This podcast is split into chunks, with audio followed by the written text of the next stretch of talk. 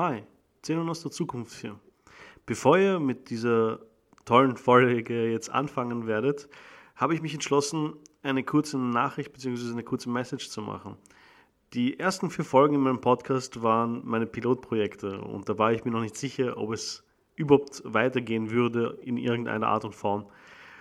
Dementsprechend waren das noch ziemliche Anfängerfolgen und man, man hört es auch, sagen wir das so. Ich wollte euch nur warnen. Ich habe mich entschlossen, diese Folgen so zu behalten, wie sie sind, weil sie erinnern mich an meine Anfänge und ich finde es eigentlich eine ziemlich gute Idee, mich selbst wieder hören zu können, wie ich am Anfang gesprochen habe und wie ich mich auch entwickelt habe. Wie dem auch sei, viel Spaß mit der Folge. Ich stelle es mir nicht leicht vor, der Nachfolger eines der erfolgreichsten Könige oder generell der Nachfolger einer erfolgreichen Person zu sein besonders nicht im Assyrischen Reich, wo es erwartet wurde, dass nicht nur der Platz eingenommen werden soll und das Niveau gehalten werden soll, sondern wo ich immer mehr leisten muss, um meinen Namen zu verewigen. Senharib wusste das, und er hatte einen weiteren Grund vielleicht, seine Vorsicht den Göttern gegenüber.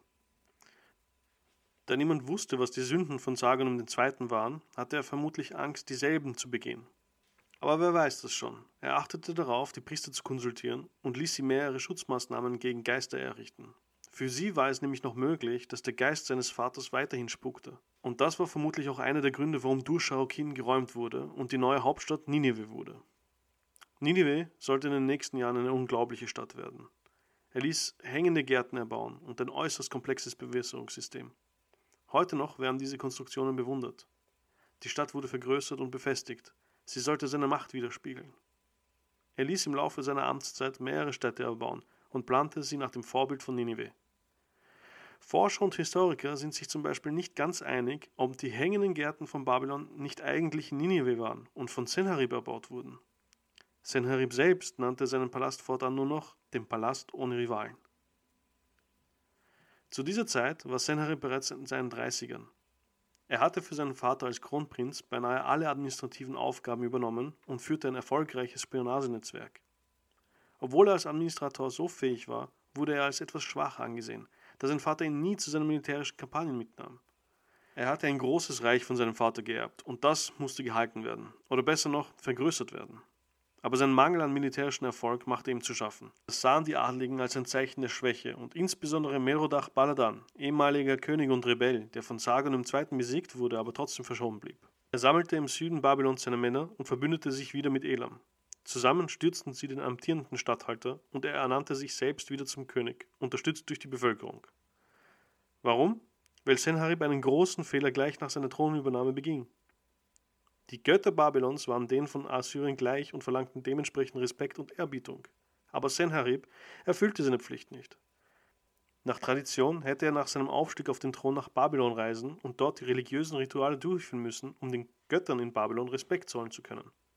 Aber er tat nichts davon, was mich persönlich sehr verwunderte. Hatte er nicht Sorge und Angst vor dem Zorn der Götter? Hatte er nicht Angst, dass sie ihn bestrafen würden wie seinen Vater? Oder dachte er sich, dass sein Vater von den Göttern Assyriens bestraft wurde, weil er die Götter von Babylon gleichgestellt hatte? Genau weiß das niemand, und ich stelle nur einige Vermutungen auf. Natürlich stellte Sennacherib sofort ein Heer auf, um die Aufstände wieder niederzupressen. Aber er selbst blieb in Nineveh. Die assyrische Armee wurde von den Babyloniern und ihren Verbündeten, den Elamiten, Chaldäern und Aramäern erwartet und vernichtend geschlagen. Nach diesem Sieg wurde Assyrien in Babylon ignoriert Sie waren sich sicher, dass Senherib keine Gefahr mehr darstellen würde, da sein militärischer Ruf mickrig war. Und durch seinen Verlust war er eigentlich nichtig. Aber sie irrten sich und wie sie sich irrten. Senherib sammelte eine zweite Armee und marschierte diesmal persönlich gegen Babylon. Er vernichtete die Truppen von Merodach Baladan, der wieder einmal nach Elam fliehen konnte und stand dann vor den Toren Babylons. Babylon wusste, dass jeder Widerstand vergeblich war und öffnete freiwillig die Tore. Aber Senharib hatte den Ungehorsam nicht vergessen. Er ließ alle umgehenden Felder niederbrennen und seine Soldaten plünderten die Stadt. Eine Viertelmillion Menschen wurden dort versklavt und nach Assyrien deportiert. Senharibs Ruf änderte sich schlagartig. Er war nun ein fähiger Feldherr und ein grauenvoller Feind. Er hatte kaum Zeit, seinen Sieg zu genießen, als er die Nachricht erhielt, dass man sich auf der anderen Seite des Reiches auch gegen ihn auflehnte. Die Städte Tyr und Sidon am Mittelmeer revoltierten gleichzeitig mit den Städten Ekron und Lachich in Kanaan. Zur selben Zeit zündelte Merodach Baladan weiterhin anti-assyrische Gefühle im assyrischen Reich. Er überzeugte sogar den König von Juda, Hesekiah, dass die Ägypter ihm gegen die Assyrer helfen werden. Senharib führte seine Armee gegen Lachish und belagerte die Stadt. Währenddessen wurde der von ihm ernannte König in Jerusalem von den Rebellen gefangen genommen und dem König Hesekiah überbracht. Zeitgleich schickte Senharib eine weitere Armee in Richtung Jerusalem unter der Führung seiner besten Offiziere. Eine extrem große Rolle spielten natürlich ich kann mir gut vorstellen, dass diese Armee im Vergleich zu anderen Armeen in dieser Zeit, abgesehen vielleicht von der ägyptischen Armee, die das Geld hatte, um sich selbst aufstellen zu können und eine relativ professionelle Armee zu erhalten, unschlagbar gewesen sein musste. Äh, auch wenn sie manchmal, wie ich mir auch vorstellen kann, ähm, zahlenmäßig unterlegen war. Man muss auch sagen, dass die assyrische Armee zu dieser Zeit ein furchtbares Instrument war. Ich saß äh, vor einiger Zeit mit einem sehr guten Freund von mir zusammen und wir sprachen über die verschiedensten Armeen, die es in den verschiedensten Zeiten gab. Und wir waren uns beide ziemlich einig, dass die Errungenschaften und die Innovationen, die die assyrische Armee mit sich brachte, einfach der Armee einen ziemlich großen Vorteil gegenüber anderen Armeen brachte. Insbesondere die, das Einsetzen von Eisen, das Einsetzen von Belagerungsmaschinen. Das wurde davor noch nie benutzt. Also wir wissen, dass in der Geschichte Armeen, die technisch versierter sind oder besser waren als andere, natürlich einen Vorteil hatten.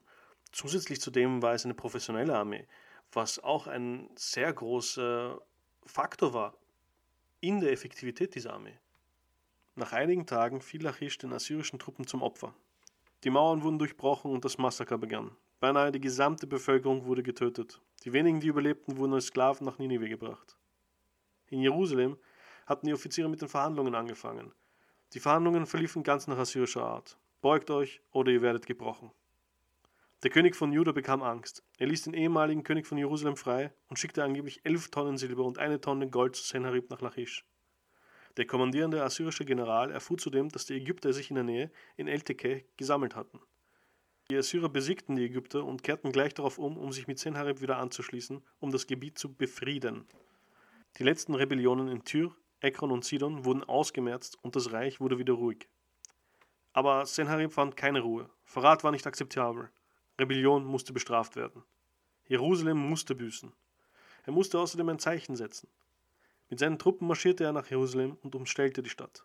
Die gesamte Umgebung und die Dörfer in der Nähe wurden geplündert.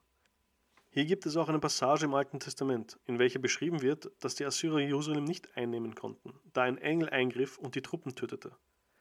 Vielleicht war das nicht ganz so wie dort beschrieben, aber auf jeden Fall konnte Senhareb, warum auch immer, die Stadt nicht erobern. Es gibt einen ähnlichen Bericht von Herodot, in welchem er von einem Unglück der Assyrer bei der Belagerung der Stadt Pelusium gegen die Ägypter berichtete. Eine Mäuseplage zog durch das assyrische Lager und zerstörte deren Ausrüstung. Im Endeffekt musste König Hesekiah aber einen hohen Tribut zahlen und die Armee von Senharib zog sich nach Ninive zurück.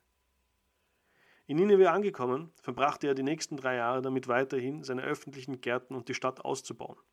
Aber der König bekam keine Ruhe. Schon wieder meldete man von Unruhen in Babylon, angestachelt von niemand anderen als Melodach Baladan. Er rief seine Truppen wieder zusammen und marschierte in den Süden.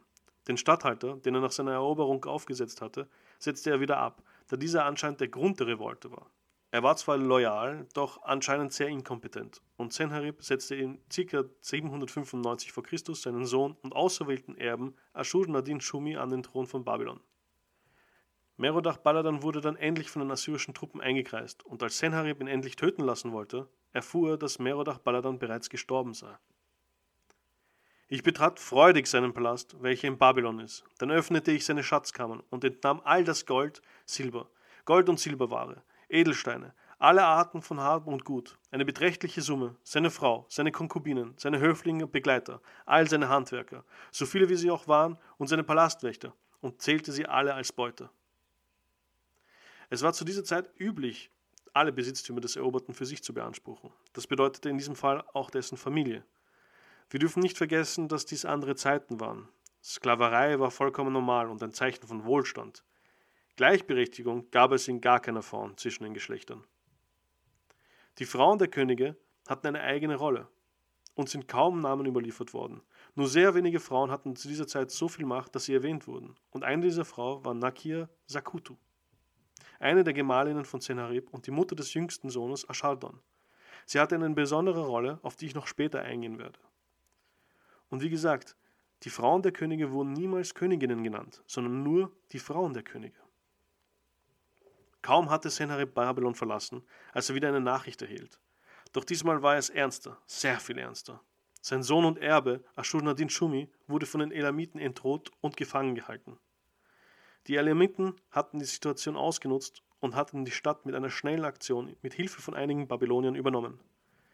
Nie mehr wieder sollte Ashur-Nadin Shumi, Sohn von Senherib, in den Annalen der Geschichte auftauchen. Historiker vermuten stark, dass dieser in Elam exekutiert wurde.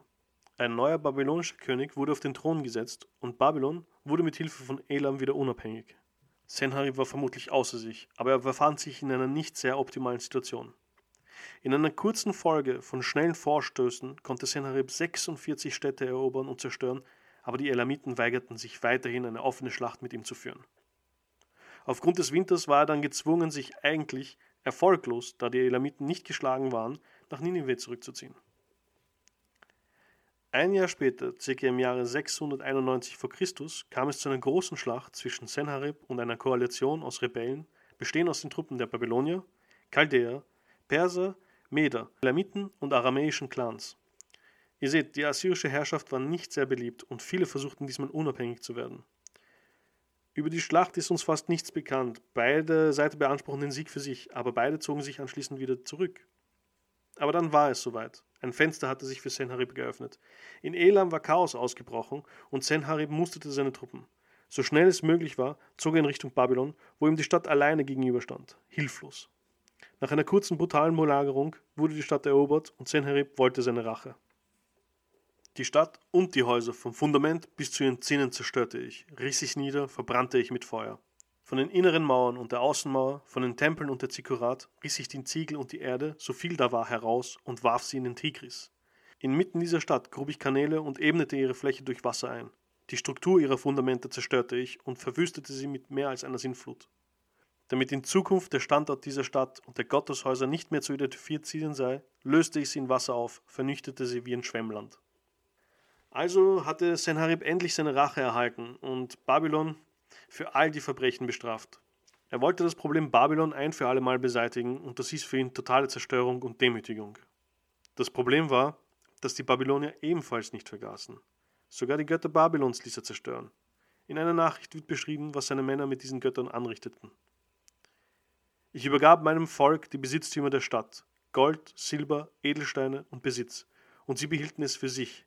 Sie nahmen sie sich und zerstörten die Götter, die ihnen lebte. Die Assyrer zerstörten alle Götter außer den obersten, Marduk.